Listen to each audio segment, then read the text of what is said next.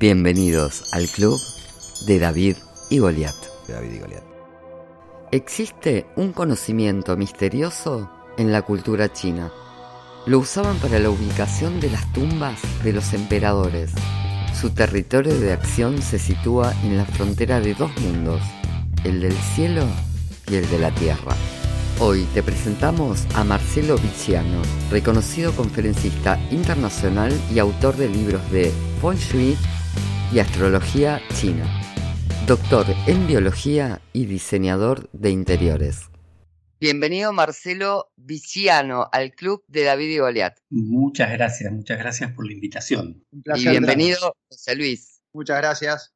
Bueno, hoy tenemos un tema para mí muy interesante porque se trata de, bueno, se lo es reconocido conferencista internacional, autor de un montón de libros de Feng Shui y astrología china, y vamos a hablar de Feng Shui, cosa que lo relacionamos directamente a las casas, pero que tiene que ver puramente con la energía. ¿Cuáles son los orígenes del Feng Shui, eh, Marcelo?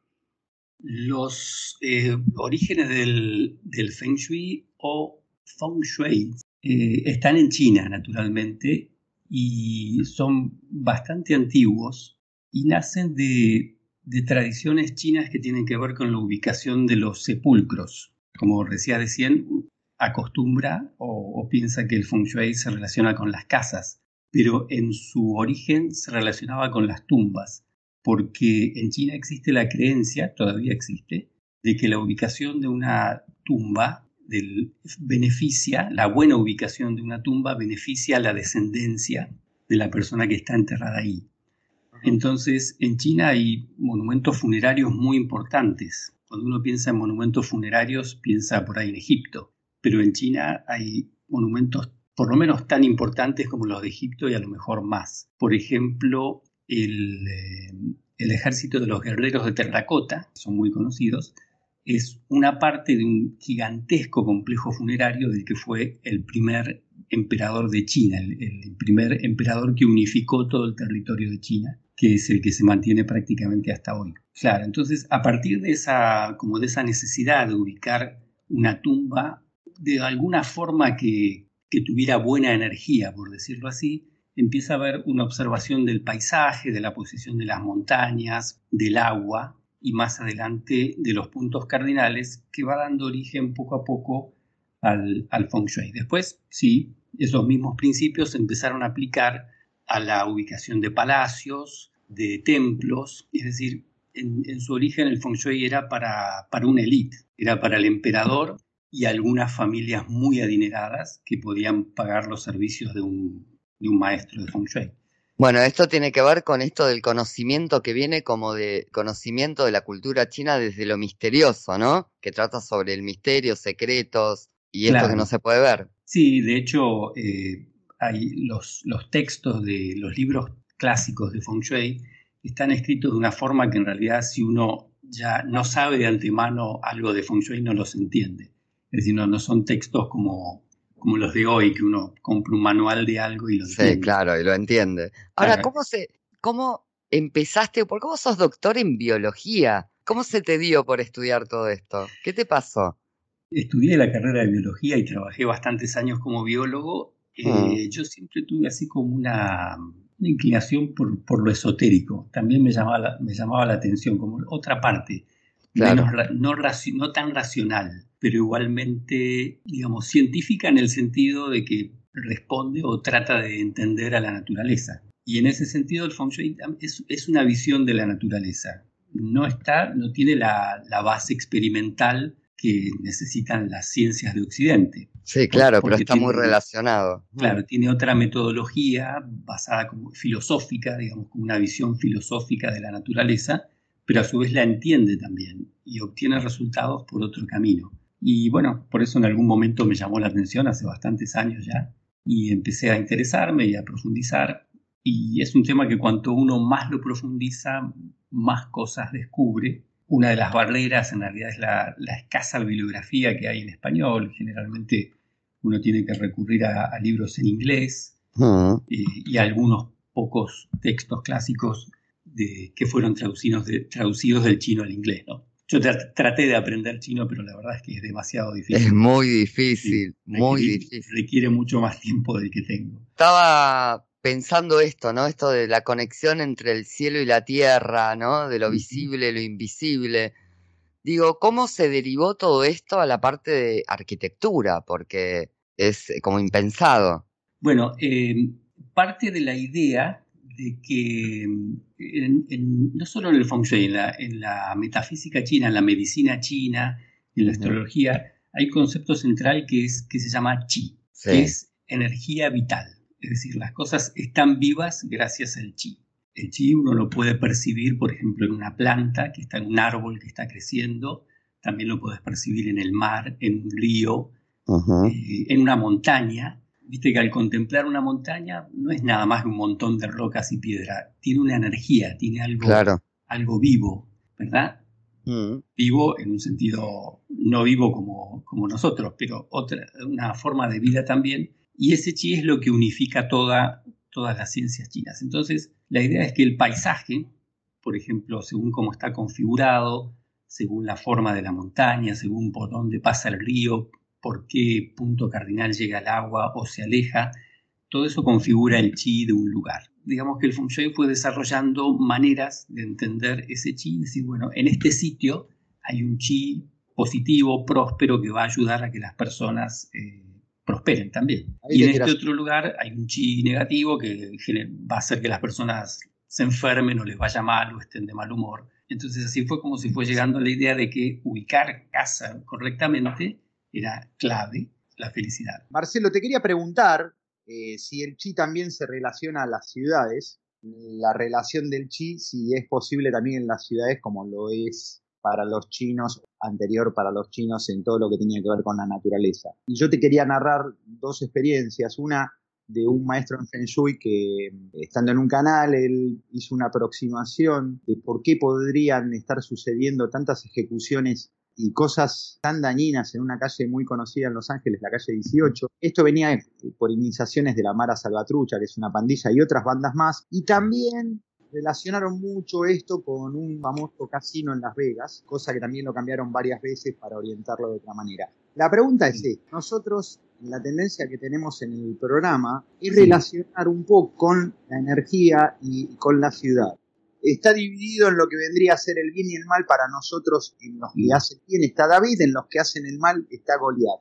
Goliat absorbe toda la energía negativa nuestra y bueno, aprovecha de situaciones, ¿no? Habiendo hecho una película en, Buenos Aires exclusivamente en la estación 11, ahí tenés, eh, vos fíjate Marcelo, tenés en dos kilómetros cuadrados tres características eh, muy extrañas. Amia, eh, estación del choque de trenes y Cromañón. Más allá de todo lo que sucedió, que hay más de 10.000 almas muertas ahí en la plaza por la invasión de los ingleses, por, bueno, está el presidente de, la, eh, de Rivadavia. Eh, digo, vos podés de alguna forma, utilizando tu expertise, conectar eso con energías de algún cementerio, de alguna zona oscura por determinada cosa, o lo que yo estoy diciendo es ficción. No, no, eh, sí se puede. Eh, de hecho, la, aplicación contemporánea del feng shui es en las ciudades, lógicamente, porque es donde vive la mayor parte de, la población mundial. Eh, y hay muchísimos ejemplos de aplicación del feng shui en Hong Kong, en Taiwán, hmm. en Taipei, donde bueno, muchos edificios han sido ubicados, diseñados usando criterios del, del feng shui. Eh, así como hay zonas positivas, hay zonas negativas, la que vos mencionaste es la que estaba justamente pensando, la de Plaza 11 o cerca de Plaza 11. Y eh, en el caso de las ciudades es como que el estudio es más macro, ¿verdad? Pasa por entender desde dónde llega el principal chi a esa ciudad, cómo es retenido, cómo circula por las calles, y por dónde, o sea, dónde se, estanca. Por ejemplo, eh, la zona de, la plaza es un poco más baja que el resto. No se nota mucho, pero si uno va por las veredas hay un declive que termina por Plaza 11. Entonces, al haber una, una depresión, una zona más baja, la energía tiende a estancarse más. hay otras cosas que van pasando simultáneamente hay, a lo largo de mucho tiempo, lo que vos mencionás del mausoleo de Rivadavia, bueno, un poco lo, podemos conectar con lo que te decía de los sepulcros. Justamente uno de los presidentes más importantes a lo mejor no está en el mejor lugar. Él pidió no ser enterrado ahí. Ah, no sabía ese detalle. Bueno, tenía, tenía razón. Tenía razón. no sé si, si por el feng shui, pero por alguna razón lo decía. Y bueno, también hay otras zonas que son más prósperas. En Buenos Aires, así, en una visión macro, la llegada de energía está desde el norte. Es el río, el río de la Plata, que tiene un estuario muy abierto. Entonces no tiene lo que se llama eh, la boca del, chi, del que hablábamos antes, cerrada. Entonces la energía se escapa. Si, si vos mirás las, la configuración de las ciudades más prósperas, Hong Kong, por ejemplo, Nueva York, eh, Oakland, eh, ciudades de un muy buen nivel de vida, están cerca del agua, pero además eh, no, los estuarios no son así abiertos. Hay islas, hay puentes, hay lo que se llama formas de cerrar la boca del chi. Acá no la tenemos. ¿Alguien alguna vez pensó en hacer un puente Buenos Aires-Colonia? No es mala idea desde el Feng Shui porque cambiaría las cosas. Mira qué buenos. Sí, costaría una fortuna, pero cambiaría la, configuración de la costa. Y la, zona sur en general eh, es la que más sufre esa dispersión de energía, la zona sur de Buenos Aires, el riachuelo y demás, ¿no? que también... Eso, claro, se va configurando a lo largo de muchos años, eh, y no es algo tampoco tan fácil de, predecir eh, puntualmente, ¿verdad? También en el Feng Shui hay, ciertos ciclos de tiempo eh, que son ciclos de 20 años.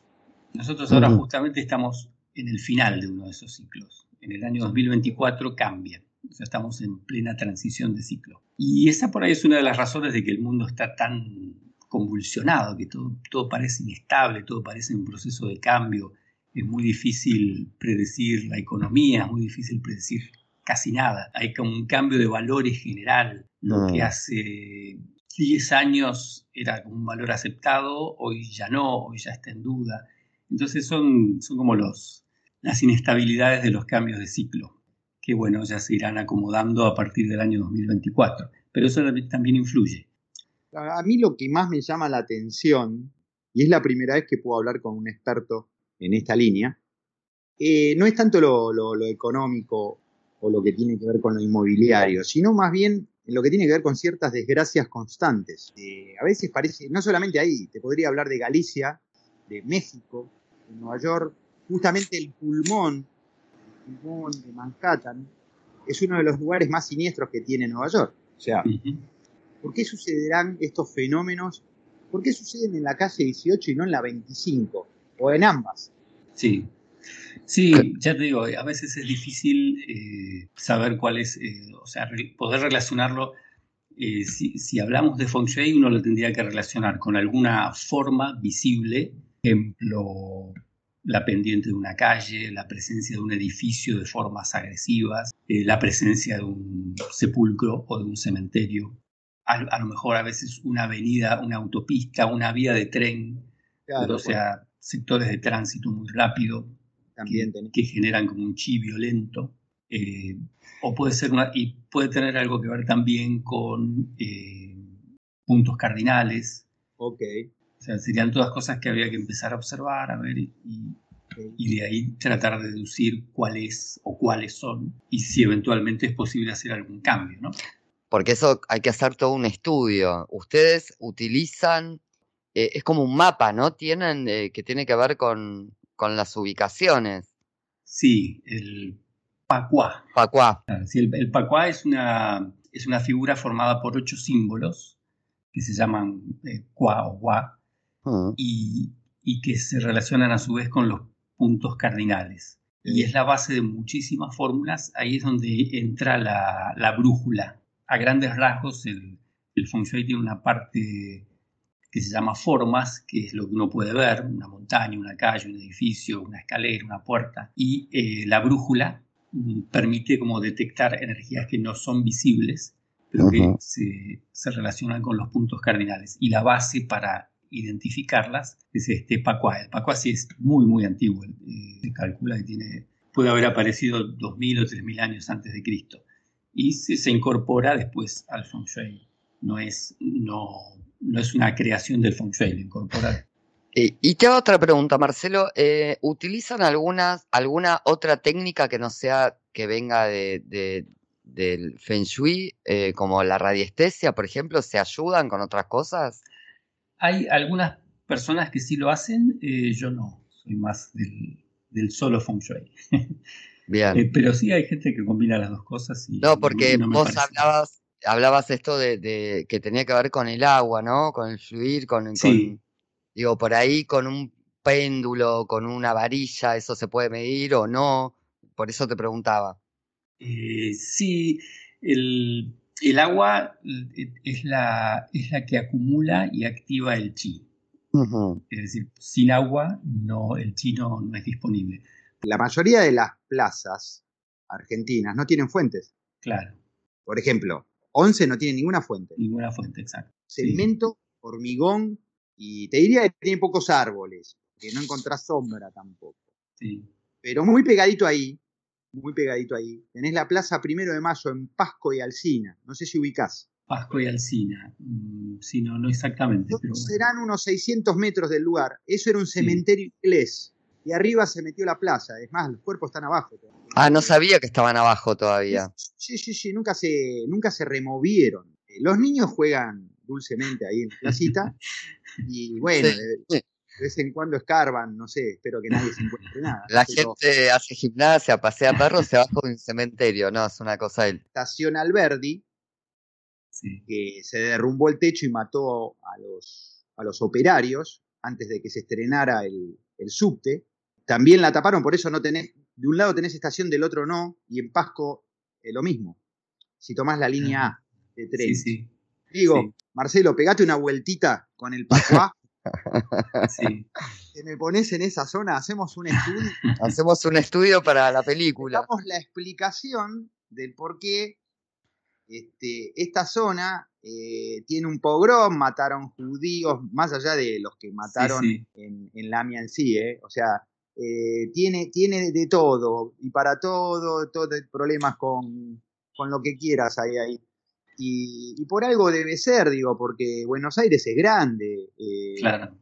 Tres hechos en dos kilómetros cuadrados me parece significativo. Es más, me parece muy significativo que expertos en Feng Shui, en radioestesia o en cualquier otro tipo de, expertise este, energética, esotérica, no hayan investigado con profundidad esto. Ahora que a veces digo, qué raro. Claro, porque lo toman, como decía Marcelo, de lo macro por ahí, porque calculo, digo, que para el trabajo de Marcelo debe ser muy... Es lo mismo que vos te quieras mudar a un lugar y, y pidas un feng shui de la zona, sería como muy trabajoso, ¿no?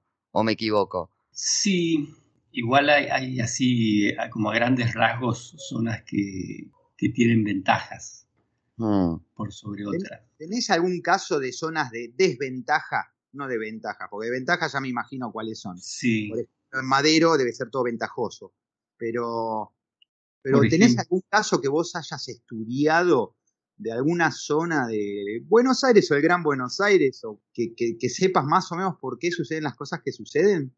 Eh, no, no exactamente, es decir, eh, generalmente la, consulta de Feng Shui la hace alguien que ya tiene una casa hmm. o, que, se va a comprar una casa, pero que no tiene tanto margen como para decirle, bueno, te conviene Barrancas de Belgrano y no Barrancas.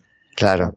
Entonces, bueno, uno se maneja con lo que, con lo que hay. Sí, prefieren convivir con los espíritus que ir a comprar eh, ahora, que me comentás todo esto, eh, voy, a, voy a profundizar en la parte de antiguos cementerios. Qué bueno, y, a ver, poder conocernos y hacer un estudio sobre esto. Porque el tema de, me parece súper interesante de que alguna persona se va a mudar. Claro y haga esa consulta, porque bueno, eh, a ver, es donde va a vivir. Pues, hay un cambio notorio de energía en, dentro de las casas cuando aplican el Feng Shui. Eh, yo tengo dos amigas que lo han hecho y ha cambiado la energía, pero maravillosamente. Para los negocios, cuando mm. pones negocios, lo mismo. Tal cual. Sí, sí. Ahora, en el caso así, digamos, de quizás no para las mismas personas que deambulan por el lugar, saber que hay gente, que hay expertos que te dicen, mira, esta zona si la puedes evitar, evítala. Eh, vos fijate que esto que estabas hablando, José Luis, tiene que ver también con cómo te sentís dentro de una casa, ¿no? Pues estamos hablando de cementerios, de mala energía, y en las casas pasa lo mismo. Eh, claro, en las casas puede pasar lo mismo. También eh, a veces eh, no, no depende, bueno, sería algo paralelo a lo que decía José Luis de, esa calle de Los Ángeles. Hay casas que están muy bien decoradas, pero que no, no, se siente del todo bien o a la gente no le va del todo bien. Mm. Tal vez la, decoración está muy cuidada y está muy bien. Mm. Mira, eh, yo, a mí las casas eh, me preocupan, pero aprovecho tenerte este, eh, online porque más allá de, que el público que nos sigas también sea nada más de casa y podemos decirle dónde poner el, Sí, la fuente de agua. La No, no, pero es, muy importante, más allá de lo decorativo, ¿no? Es saber, este, te doy estadísticas después, Patricia, de lugares que ya estoy buscando que, que tiene una cantidad de muertos, más que casa, o sea, eh, eh, vamos a lugares ya más pesados que casas. Acá, digamos, eh, acá hay mucho sufrimiento en algunos lugares que, que, que te digo, me, sería un, para mí sería un, pero un placer, es un deseo tener una persona que conozca sobre estas energías, porque no, lo, no, si bien lo, lo, creo y, estoy convencido de que así es, eh, poder demostrarlo mucho más a fondo, ¿no? De que la, la, gente diga así, bueno, esto tiene, tiene sentido. Sí. Sí, claro cuando, mira, ya que vamos a, vos preguntaste sobre las casas, Patricia. Mm. Eh, en un momento tuve un local de comida, no voy a decir que, cuál es la marca por, para no, tener problemas, pero tuve un local de comida de, justamente de, bueno, no tiene que ver con los chinos tampoco. Japonesa, sí, de comida japonesa. Sí, eh, con, ay, esta comida, ¿cómo se llama? Eh, sushi. Sushi. cuando fui a poner el segundo local, una señora muy, muy ancianita me dijo, señor, ¿usted, ¿usted es el dueño de esto? Digo, sí, va, en breve va a tener comida japonesa, ay, qué lindo. Pero usted sabe que en este lugar cerraron ocho, ocho o sea, hubo ocho experiencias anteriores que le fue mal. Yo dije, uy, Dios, ¿para qué me dijo esto? ah, claro. Le Eso porque no lo llamaron a Marcelo. Claro, a mí me fue mal también. Y en ese mismo lugar eh, quebramos muy rápido había, había sido de todo el lugar. Un lugar muy lindo, este, eh, en Belgrano, o sea, en, esto era Sucre y Arcos. Sí. Hmm. Una zona muy coqueta, este, es más, este, muy cerca de ese lugar, eh, y venía mucho Martín Palermo, iba por ahí. Eh, bueno, la señora le había prestado atención y me dice, señora, acá quebraron ocho negocios desde que usted venga. Y yo dije, ah, bueno, este, vamos por el noveno entonces. bueno, ahí tenés, es súper importante. Claro, porque, a ver, el, tema de la casa creo que es solucionable dentro de todo si le seguís los consejos a Marcelo de cómo ubicar las cosas. Ahora, en un negocio, prácticamente lo tenés que remodelar o cambiar o ponerlo de cero. y si es necesario, seguramente que sí. Claro, bueno, la, historia previa siempre de un lugar eh, es, una de las cosas que hay que tener en cuenta. Y, el caso que vos decís que es bastante común, en todos los barrios hay un local que... Que no funciona. Que no funciona.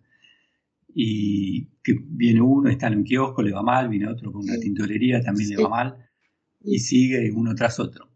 Y, y, claro, eso ya está indicando que algo no está bien. A, a veces es difícil saber qué es exactamente qué, porque a lo mejor a 20 metros hay otro local que le va muy bien. Va a mm. claro, exactamente. Y te, hago esta pregunta y ya te dejo con Pato. Em, ¿Hay posibilidad de limpiarlo al lugar energéticamente hablando? Sí, o sea, desde el Feng Shui uno tiene algunas herramientas que se van a basar, por ejemplo, en orientación, forma, colores, ubicación de las cosas, eh, cierta, o sea, cierto balance de los...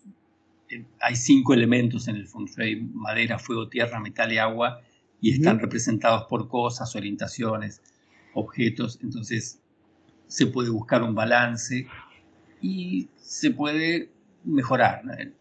Ahora, la historia previa tiene un peso importante. Claro. No siempre se puede revertir completamente, ¿no? Pero se puede mejorar. Pero sí se puede, por ejemplo, yo voy con vos y te digo, mira, quiero alquilar este lugar, para saberlo, ¿eh? es una pregunta ignorante. Eh, ¿Cómo lo ves, Marcelo, a nivel energético, a nivel Feng Shui? Y vos me podés llegar a decir, mira, yo no te lo aconsejo. Sí, es así. Eh, igual el, local comercial es más difícil que la vivienda.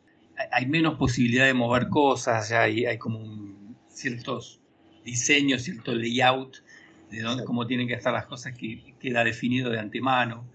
Entonces hay, hay, menos variables con las que trabajar y es más complicado. Pero se puede hacer, siempre se puede mejorar. Para que esté más o menos, la ubicación siempre sería de cara al río, y evitando el sur, o comprendí mal.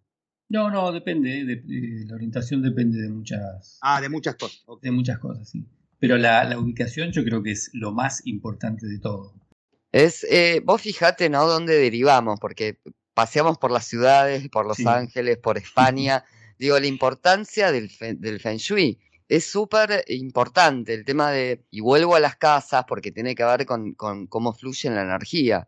¿Algún tip para que la gente sepa? Sí, tips hay cientos de tips eh, que tienen una utilidad relativa, pero eh, para una evaluación rápida de una casa uno tiene que mirar tres cosas. Una, la entrada. La entrada es, digamos, el punto por donde uno va a tener el ingreso de energía. Si la entrada, por ejemplo, está obstruida, si es una casa y tiene un, poste frente a la puerta, eh, si la entrada es oscura, si es angosta, Mm. si hay que subir 25 escalones para llegar a la puerta, ya todas esas cosas van bajando como la, la, energía. En, cambio, eh, a veces es, es como, aunque uno no, tenga todos los detalles teóricos, es como una cuestión de sensación. Si mm. uno sintió que entró fluidamente y que de repente se encontró en la sala de estar en una casa y no tuvo así como, llegó ahí, llegó fluidamente. Sí, la percepción.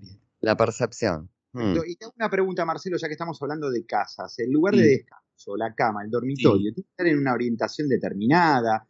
¿No puede tener espejo frente? ¿Cómo es ese tema? Bueno, el, segundo lugar importante es el dormitorio. Ah, mirá.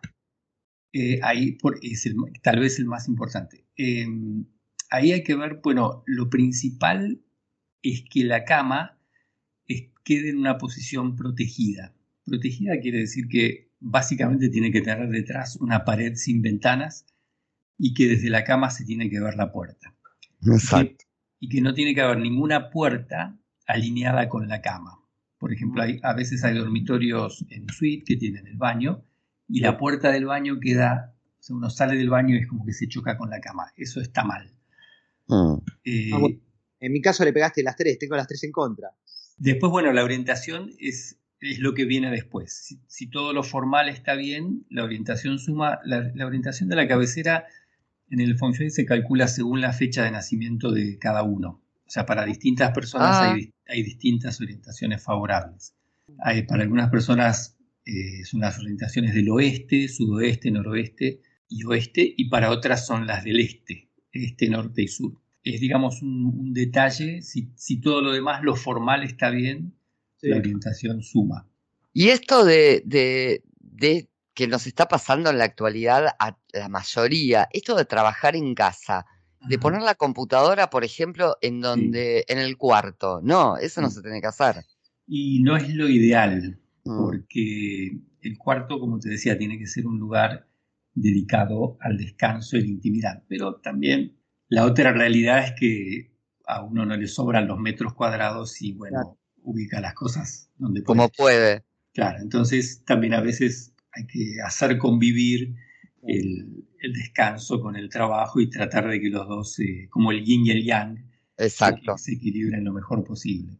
¿Alguna, alguna fuentecita o algo líquido en movimiento, algo por el estilo? hay, un montón de, maneras de usar el agua y ah. depende para qué. Eh, se puede usar para activar el romance, para activar el trabajo. Ay, yo quiero eso, después te llamo. eso es bastante fácil. Qué bueno saber esas cosas, ¿no? Porque dentro de todo, digamos, quizás no podés tirar la pared, pero sí eh, poner algunos elementos que ayuden a, la, a la mejor calidad de vida. Y la, verdad es que la mayoría de las consultas se resuelven así, porque no, no, siempre la persona está en posición de hacer una gran reforma, a lo mejor sí, la está pensando y uno puede aprovechar eso, pero en la mayoría de los casos uno trata de resolverlo con ubicando ciertos objetos en lugares específicos, una especie de acupuntura de la casa, y bueno, y, balanceando en, alguna medida las energías. ¿no? Creo que mañana ya te estoy llamando, porque me quedé con lo del agua y lo, el amor. Quiero saber eso, por favor. Y eso depende, ¿vos sabes tu signo en el horóscopo chino? Mono mono, tu, lo que se llama flor del melocotón, que es la orientación relacionada con el romance, está en el norte, en el norte exacto. Tendrías que saber dónde está el norte exacto en tu casa y ahí colocar, ahí puedes colocar un pequeño volumen de agua, puede ser una fuente pequeña, puede ser un, eh, ramo de flores en agua, agua y plantas o agua sola y ahí se activaría tu flor del ah. melocotón. Me encantó eso. Es bastante sencillo. Me encantó. Marcelo, no queremos abusar de tu tiempo. Te pueden ubicar en la Escuela Hispanoamericana de Feng Shui. En Facebook te ubican como Feng Shui Mundo, ¿no? Feng Shui Mundo, sí. También tenemos una página que es eh, fengshuimundo.com. Agradecemos muchísimo. Al contrario, gracias a ustedes. Placer conocerte, Marcelo. Igualmente, José Luis. Un abrazo fuerte. Gracias, un abrazo y que estén muy bien.